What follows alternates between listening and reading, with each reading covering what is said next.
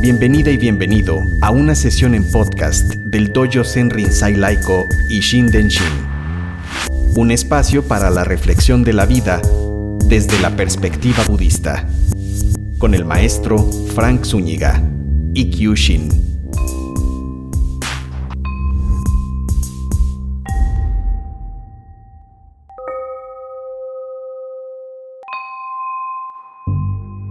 Cuando Bodhidharma fue por primera vez a Shaolin, en China, estuvo sentado cara a una pared durante nueve años, con el rostro totalmente inescrutable. El futuro segundo patriarca permaneció en pie en medio de la nieve y permanecía escuchando cuando Bodhidharma quisiera darle alguna instrucción. Pasó mucho tiempo hasta que el segundo patriarca Insistiendo le dijo, por favor, pacifica mi mente. Bodhidharma entonces contestó, tráemela y te la pacificaré. El segundo patriarca respondió, después de varios días, tras haberla buscado, me ha sido imposible encontrarla. Bodhidharma sonrió y dijo, acabo de pacificar tu mente para ti. La mente del segundo patriarca se abrió y alcanzó la iluminación. Cuando tu mente originaria todo lo invada, solo entonces comprenderás por qué Bodhidharma vino del oeste.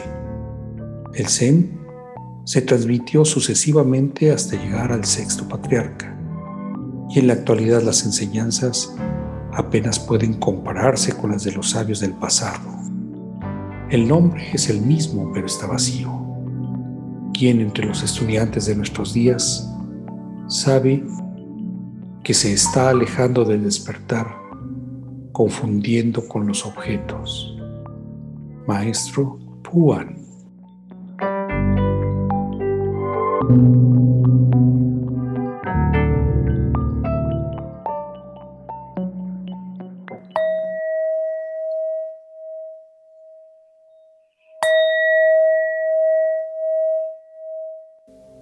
El gran camino, el gran camino siempre está presente, pero aunque lo esté, es difícil de ver.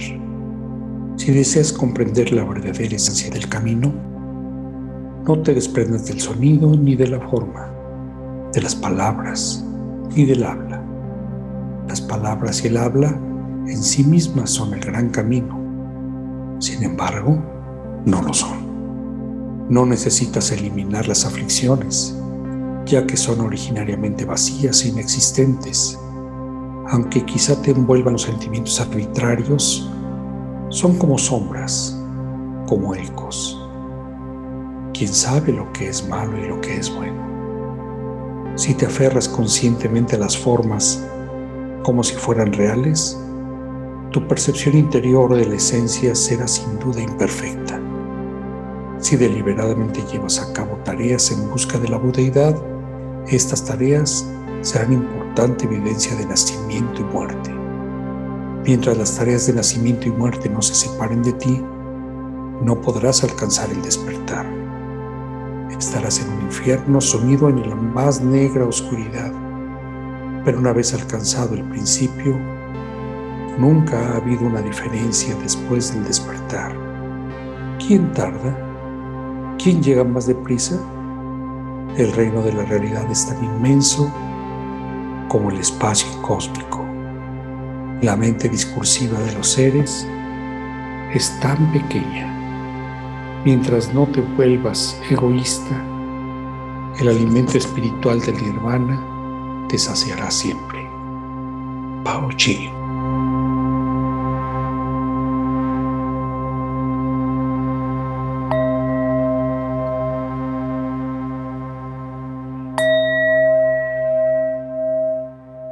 El Sasen Guasán, que es el canto de alabanza a Sasen a lo que acabamos de hacer.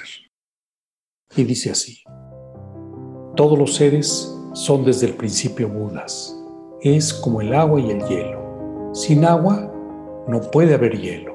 No hay Budas si no es en los seres vivientes. Al no saber que está aquí cerca, lo buscamos lejos. Qué lástima. Es como el que llora de sed estando en el agua. Es como el hijo de una noble casa extraviado entre los pobres. La causa de nuestro deambular a través de los seis mundos es que estamos perdidos en los oscuros caminos de la ignorancia y nos extraviamos cada vez más en la oscuridad. ¿Cuándo escaparemos de nacimiento y muerte? La meditación zen del Mahayana excede toda alabanza, la generosidad, la moralidad y las demás perfecciones. Invocar el nombre de Buda, el arrepentimiento, la disciplina y muchas otras correctas acciones se reencuentran todas en la práctica de la meditación. Por el mérito de un solo sasen, Él destruye sus innumerables pecados acumulados. ¿Cómo puede haber falsos caminos para Él? El paraíso de la tierra pura no está muy lejos. Cuando reverenciándola, esta verdad es escuchada, aunque sea una sola vez, el que la alaba y felizmente la acoge obtiene infinitos méritos. Entonces, ¿cuántos más méritos obtendrá el que empieza a dirigirse hacia su propio interior y confirma directamente su propia naturaleza? Esa naturaleza que es la no naturaleza. Ese ha trascendido las vanas palabras y la puerta se abre y causa y efecto son uno. El camino discurre en línea recta, no hay dos ni tres, tomando como forma la forma de la no forma, yendo o viniendo, Él siempre está en casa tomando como pensamiento el pensamiento del no pensamiento, cantando y danzando, todo es la voz del Dharma. Inmenso es el cielo del ilimitado Samadhi, radiante la luna de la plena sabiduría. ¿Qué queda para ser buscado? El nirvana está claramente ante nosotros, aquí mismo. Es el paraíso del loto. Este cuerpo mismo es el cuerpo del Buda.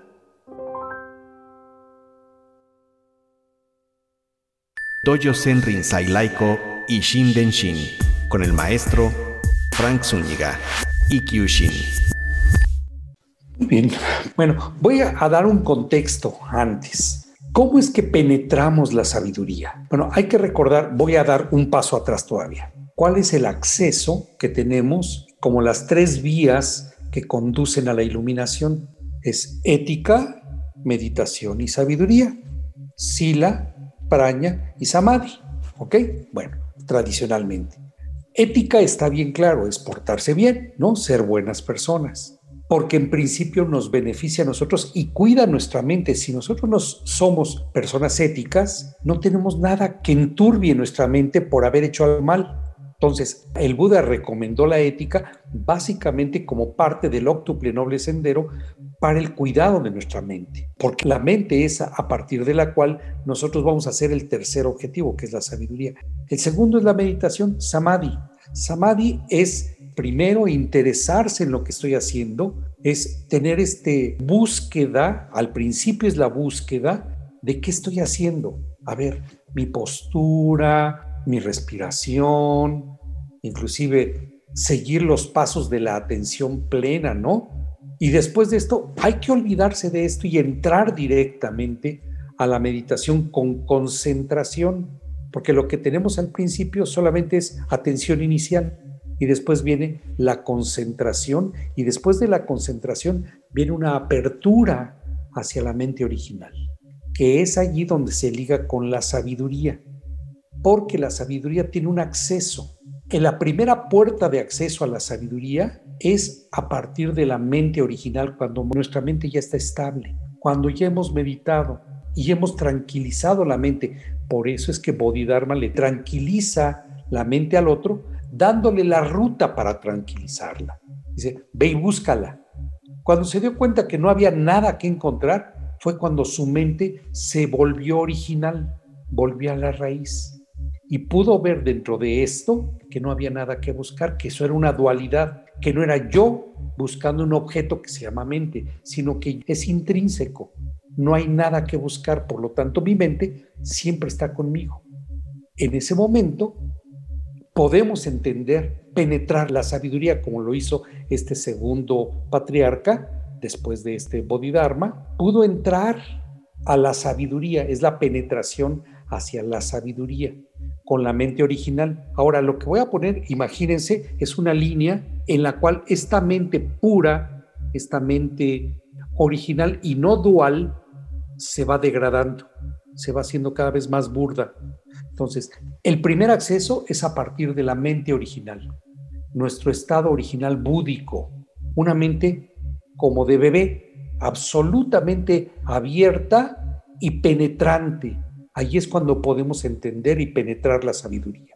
El segundo nivel es lo que se llama penetrar la sabiduría a partir de la escucha, que es como lo que yo hago. Les leo y ustedes pueden penetrar en la sabiduría. Si tuviéramos nuestra mente pacificada, como le sucedió a este discípulo, podría haber entrado la sabiduría con el segundo nivel, que es a través de la escucha activa, se le llama. ¿Por qué? Porque nuestra mente ya está pacificada, está estable, está abierta y la sabiduría entra como cuchillo en mantequilla. Por eso el segundo nivel es por escucha activa y se va degradando. Acá está muy flexible, muy fluida la mente y conforme va penetrando se va haciendo dura, se va haciendo dicotómica, va queriendo masticar objetos. Por eso es que en el segundo texto se habla de objetos nuestra mente está atorada con los objetos porque penetramos al tercer nivel. El tercer nivel es a través de la reflexión de lo escuchado con la mente. Y esta reflexión es como un espejo, refleja algo, es la mente reflectiva. Y esa mente reflectiva o reflexiva, por eso le llamamos reflejo, reflectiva o reflexiva, tiene la misma raíz, tiene esta cualidad de empezar ya a hacerse dual, empieza como a colocar objeto y sujeto. Entonces ya no es tan útil, pero todavía sirve si somos suficientemente hábiles y suficientemente abiertos. Porque en este tercer punto, este tercer nivel, ¿qué es lo que sucede? Empiezan a entrar nuestros juicios y prejuicios y lo que hemos aprendido. Es aquí donde el lenguaje, el idioma, se convierte en una red que nos atrapa, y nos impide conocer la sabiduría.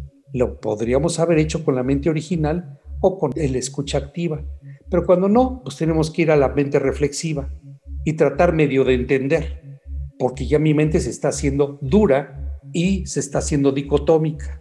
Después de estas viene un cuarto nivel que se le llama la penetración de la sabiduría mediante la lectura. ¿Qué sucede? Ya ni por lo que yo pude haber escuchado, ni por la reflexión sobre esto que pude haber escuchado, sino que tengo que leerlo, tengo que verlo escrito y entonces tratar de dilucidarlo, pero ya tengo un objeto que tengo que leer y entonces el alumno empieza a solicitar, oye, ¿qué texto me recomiendas para tal cosa? Oye, ¿qué libro me recomiendas para penetrar en este conocimiento? ¿Qué puedo leer para tal cosa? Como si fuera una acumulación de grado universitario. Es, pues lee budismo 1, budismo 2, budismo... No se trata de eso. O sea, van viendo cómo se va degradando la mente conforme no estamos abiertos desde el principio a la mente original. Bueno, ese es este nivel que es a través de la lectura y el estudio personal. El último nivel es penetración de la sabiduría por explicación del otro. Es cuando ya de plano no hemos entendido nada y alguien tiene que venir y explicárnoslos. Es decir, ¿qué dijo? A ver, espérate, creo que yo entendí otra cosa. Y esto tiene que ver con este, aquí es el nivel más sólido, está más solidificada la mente en estas cosas que nosotros tenemos como yo estoy aquí y lo demás está afuera. Ustedes son estos y yo estoy acá.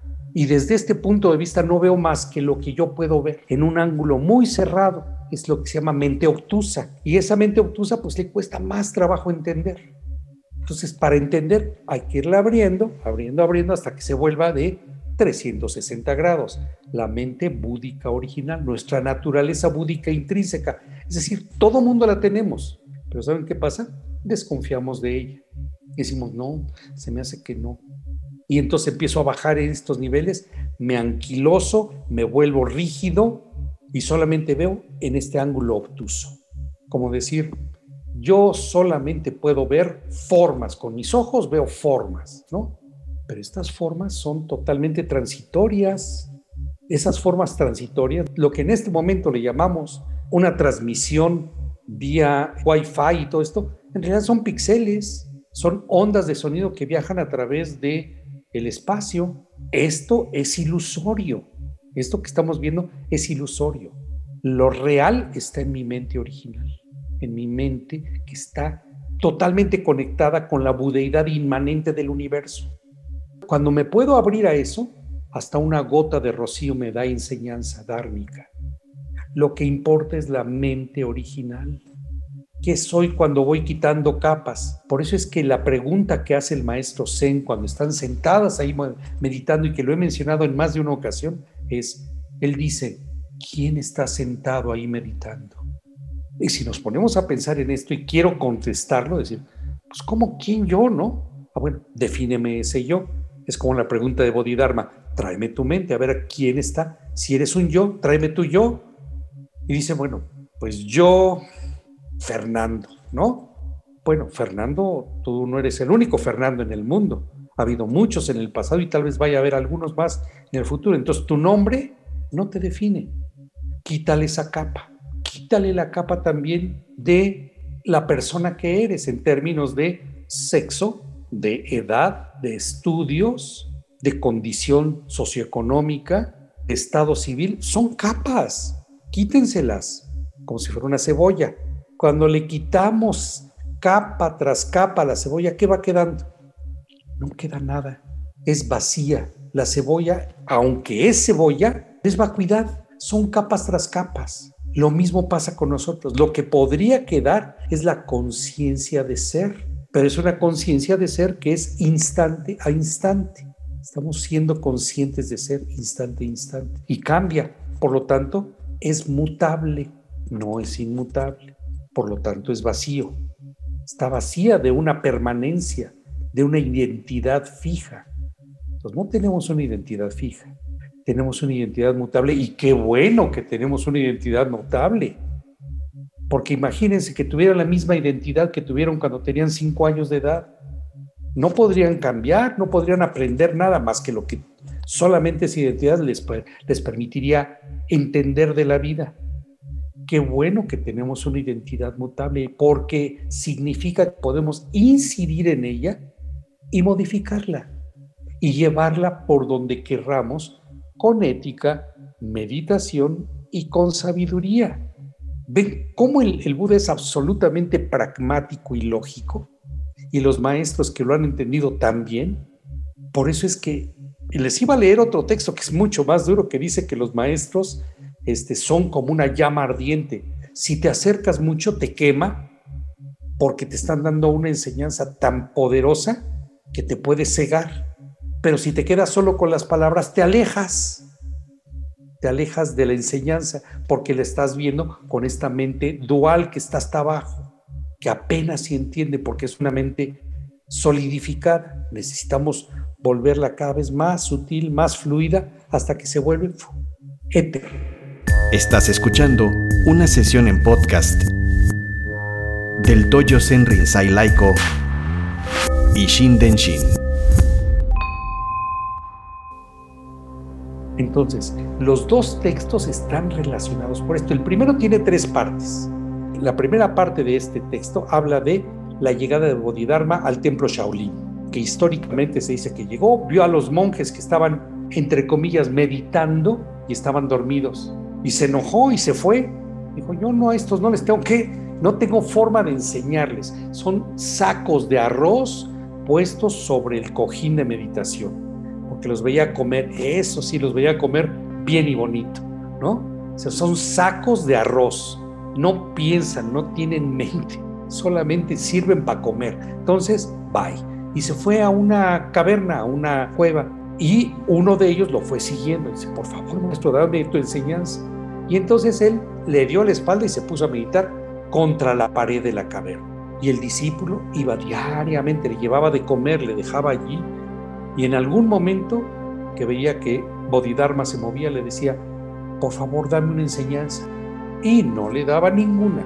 Decía, hasta que no esté tu mente preparada. Hay una parte de la leyenda que dice que el discípulo se cortó el brazo en señal de fe por la enseñanza que le iba a dar. Pero está, es alegórica más bien, ¿eh? Es una metáfora de decir que él le dijo, si quieres tener una prueba mía de la fe que tengo en la enseñanza que me vas a dar, me corto el brazo. Dijo, no es necesario. Dice, entonces, ¿qué quieres? Que pacifiques mi mente. Fue cuando lo mandó a buscar la mente y él regresa y dijo, pues no la encuentro. Si ya ves, ya la pacifiqué. Cuando él comprendió, si ven ustedes en estos niveles que les describí, él tuvo que, el maestro que estaba acá, tuvo que bajar a otro nivel para hacerle entender de la dualidad en una mente anquilosada que tenía para que pudiera subir. Entonces dijo, ah, pues sí es cierto. Entonces tuvo lo que se llama un kensho, un vislumbre de la realidad, no la iluminación completa, porque para lo cual le faltaron todavía muchos años de meditación a ese monje, de acuerdo a esto. Y después de esto hay una reflexión del maestro que dio esta enseñanza, que dice que por eso es que Bodhidharma viajó hacia el oeste. Entonces, esto es parte de otro koan, ¿no? En donde un, maestro, o mejor dicho, un discípulo le pregunta al maestro, maestro, ¿por qué Bodhidharma viajó del este al oeste para llevar la enseñanza? Y lo que le responde en un koan es el ciprés en el jardín. Ese sí está súper enigmático, pero aquí lo explica diciendo, si ustedes pueden ver esto, esta mente dual y esta mente que es primero mente original comprende, la mente no original se va a quedar atorada y está agitada. Por eso vino Bodhidharma a enseñarnos eso. Y abrió el Zen para China y de China a Japón y de Japón ahora a nosotros. Nos llegó del Chan al Zen y del Zen para acá a nosotros. Pues es tan relevante esta cita. Y la otra habla precisamente de ello, de que cuál es el gran camino. El gran camino que es el camino de la sabiduría, de acceso a la sabiduría, dice, no rechaces nada, ábrete, pero puedes discernir dentro de todo esto, no discriminar, ¿eh? discernir con la mente reflexiva, segundo nivel, esta parte de la escucha y la mente original, trata de entender que las cosas son provisionales, trata de entender cómo todo esto, las palabras, los textos y esto, sirven, pero a la vez son obstáculo, son y no son. Te van a servir provisionalmente, pero se van a convertir después en un obstáculo si solo te aferras a entender las cosas literalmente. La literalidad es la muerte de la sabiduría, porque la sabiduría se entiende con otra cosa que muchas veces no hemos podido confiar en otra facultad que tenemos de la mente iluminada, que es la intuición es cuando intuimos ciertas cosas como leer entre líneas y decimos, ah, aquí hay algo que me está hablando de una forma muy íntima. Aquí hay algo. Le voy a prestar atención. Es cuando ya mi mente pacificada puede tener acceso a la sabiduría. Cuando no, voy a pasármela dilucidando y voy a hacer aquí una alegoría de qué es lo que los que tienen edad suficiente que vieron a Viruta y Capulina cuando Viruta le decía a Capulina alguna cosa y él no entendía, ¿qué es lo que hacía? Decía, se llevaba la mano acá arriba y decía, no lo sé, puede ser, a lo mejor, ¿no? Entonces, no tenía ni idea y estaba especulando. Eso nos pasa cuando no utilizamos la mente original, la mente búdica, que todos lo tenemos. Cuando no empezamos a bajar y pues nos lleva hasta la duda, a veces duda escéptica, de puede ser de una gran realidad que va más allá de las realidades que son dicotómicas, esas realidades que parten la, la, existencia en objeto y sujeto y podemos estarlas dudando. De eso trataron esos dos textos. Pues muy bien, les agradezco mucho su presencia el día de hoy y pues muchas gracias.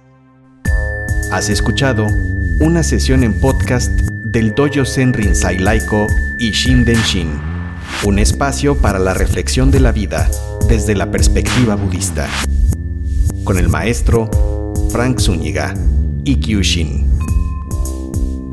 Para más información acerca de la práctica budista en este Dojo Zen Rinzai Laiko, visita la página en Facebook de Ishin Denshin